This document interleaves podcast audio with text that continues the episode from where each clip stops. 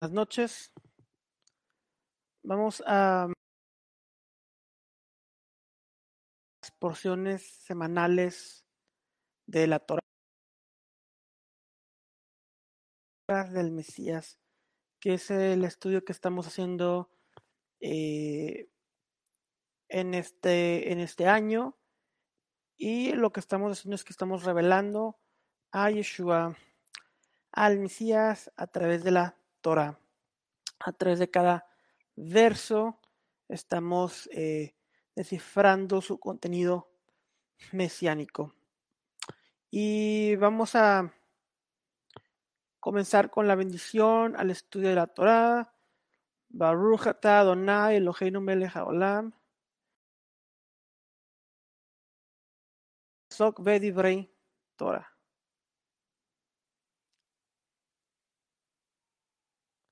Entonces, eh, nos encontramos en Éxodo 32. Nos encontramos, nos encontramos en Éxodo 32, 11.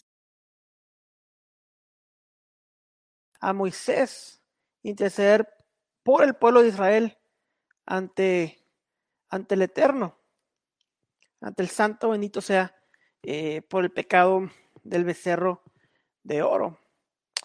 Y 32, 11 dice lo siguiente.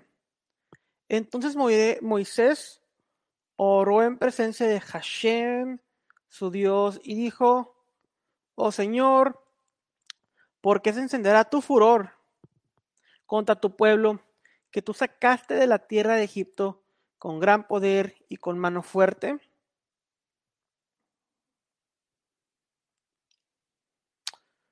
Cuando Israel pecó al hacer el becerro de oro y al adorarlo, Dios intentó destruir al pueblo. Moisés intercedió y Dios aceptó su intercesión. Ese mismo patrón se repite en otras ocasiones dentro de la Torah. El pecado de Israel amerita un castigo pero Moisés, Moshe, intercede por Israel. Por lo tanto, los rescata de la furia y del castigo que ellos se merecen. Perdón, Dios levantó a Moisés para servir como a quien, alguien que intercede por el pueblo de Israel. Hashem sabía que el pueblo incitaría su ira. Él sabía que ellos requerían de un hombre que pudiera interceder por ellos. Por lo tanto, él escogió a Moisés para que fuera la gente por el cual el Eterno podía eh, revelar su misericordia al pueblo de Israel. Nuestro santo Mesías Yeshua tiene un papel similar. Dios lo levantó para ser, para ser aquel que intercede por su pueblo y para rescatar a Israel de su propio pecado. Moisés intentó disuadir al Señor de destruir al pueblo de Israel. Primero, apeló a Dios por su reputación y le dijo, ¿qué dirán? ¿Qué pensarán los egipcios si tú borras a Israel? Después Moisés apeló al pacto que Dios le hizo a Abraham, Isaac y Jacob. El Señor entonces estuvo de acuerdo, entonces acordó en no aniquilar al pueblo de Israel. Pero no los perdonó. Moisés entonces ofreció su vida en lugar de la nación. Éxodos 33, 32. Éxodos 32, 32 dice lo siguiente. Que perdones ahora su pecado y si no, ráeme o borrar, bórrame ahora de tu libro que has escrito. El Señor se rehusó a la oferta y se rehusó a perdonar al pueblo de Israel. él le dijo a Moisés que los llevara a la tierra prometida, pero que él no los acompañaría. Moisés entonces realizó, se dio cuenta que el pueblo de Israel había caído del favor de Dios. Y al mismo tiempo él supo que él mismo, que Moisés, permanecía bajo el favor. Por lo tanto, Moisés comenzó a negociar en esta base. Y en Éxodo 33, del 11 al 13, leemos lo siguiente. Y habla el Señor a Moisés cara a cara como habla cualquiera su compañero. Y él volvió al campamento, pero el joven eh, Josué o Yehoshua Benún, su servidor, nunca se apartaba del medio del tabernáculo. Y Moisés al Señor, mira, tú me haces a mí, saca este pueblo y tú no me has declarado a quién enviarás conmigo. Sin embargo, tú dices, yo te he concedido por tu nombre y has hallado también gracia en mis ojos. Ahora pues, si he hallado gracia en tus ojos, te ruego que me muestres ahora tu camino para que yo conozca y halle gracia en tus ojos.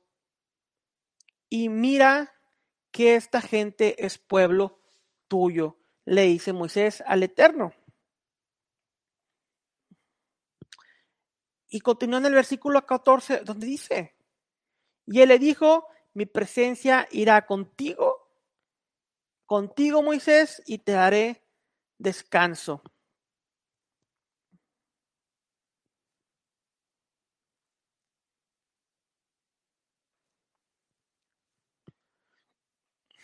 El Brit el Nuevo Testamento, habla acerca de la gracia de Dios hacia el pueblo.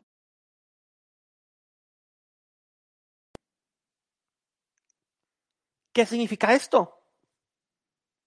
¿Qué es gracia? ¿Qué es la gracia? Muchos maestros definen gracia como un favor inmerecido, pero esta definición no es eh, totalmente eh, correcta. Algunos lectores de la Biblia creen que anterior al Nuevo Testamento, al Brit Hadashah, la gracia no existía.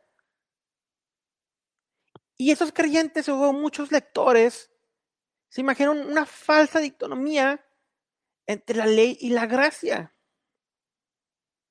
Y por lo contrario, la Torá, el Pentateuco, la ley, habla de la gracia de Dios frecuentemente.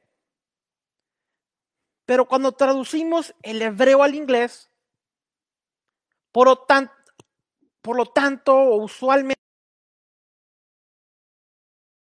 gen como favor.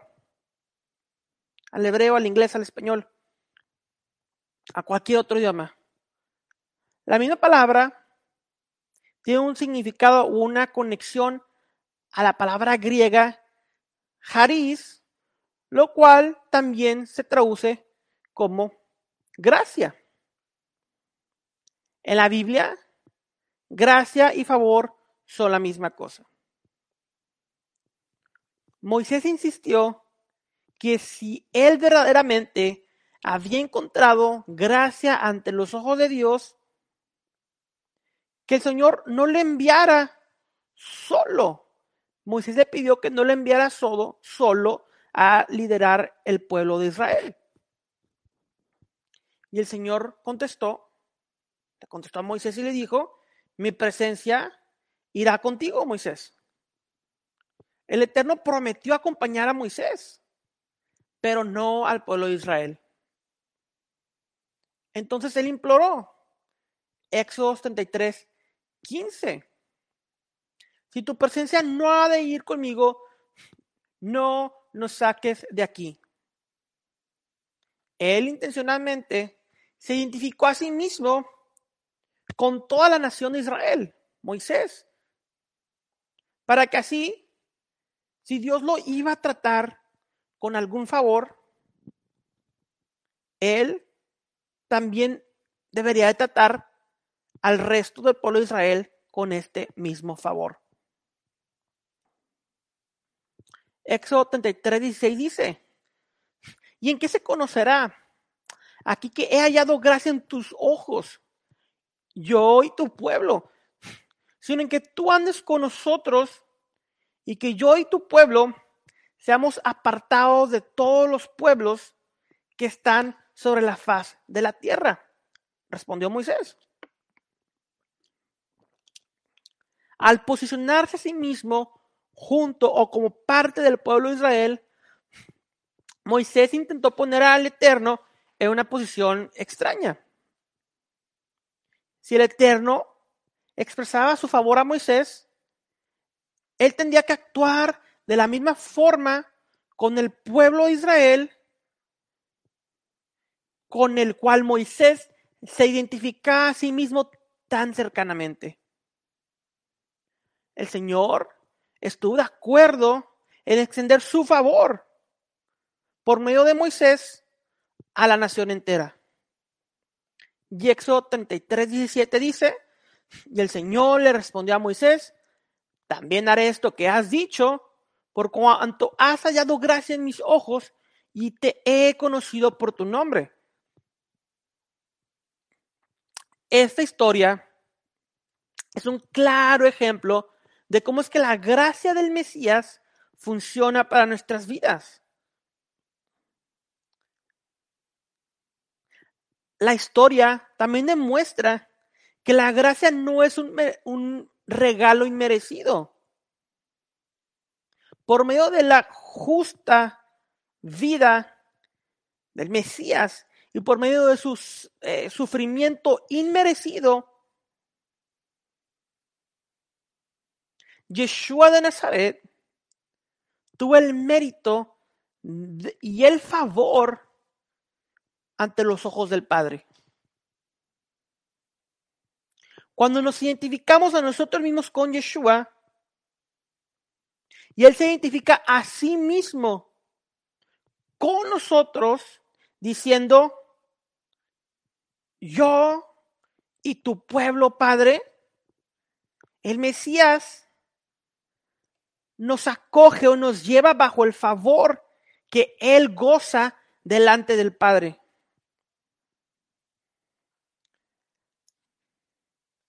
La gracia que recibimos nosotros es por medio de una asociación con el Mesías. Y esto puede parecer un regalo inmerecido, pero para Él no fue gratuito en absoluto. Él se lo ganó y le costó su propia vida.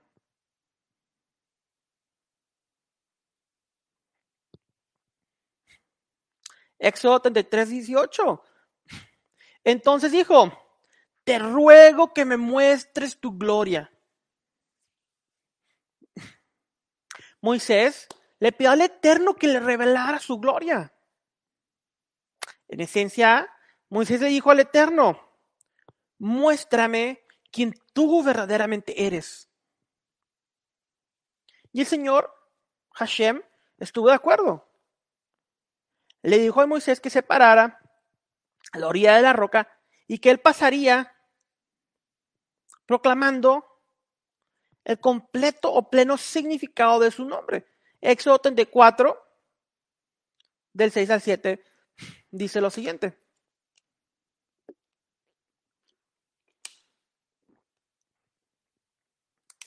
Y pasando el Señor por delante de él, proclamó, Hashem, Hashem, fuerte y misericordioso y piadoso, tardo para la ira y grande en misericordia y verdad, que guarda misericordia a millares,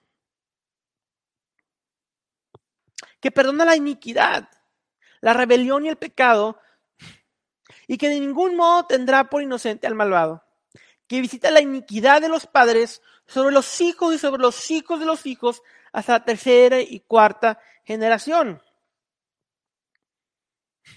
Con esas palabras, el Señor reveló sus trece atributos de misericordia a Moisés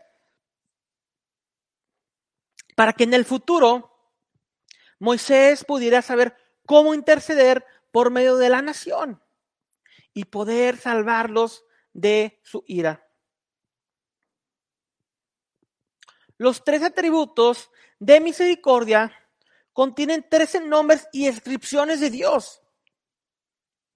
Todos, de, todos estos eh, aspectos eh, se refiere a su naturaleza compasiva. Juntos, ellos, ellos forman una unidad, una liturgia en unidad, la cual lleva un papel importante en los rezos judíos. Los trece atributos son recitados con, eh,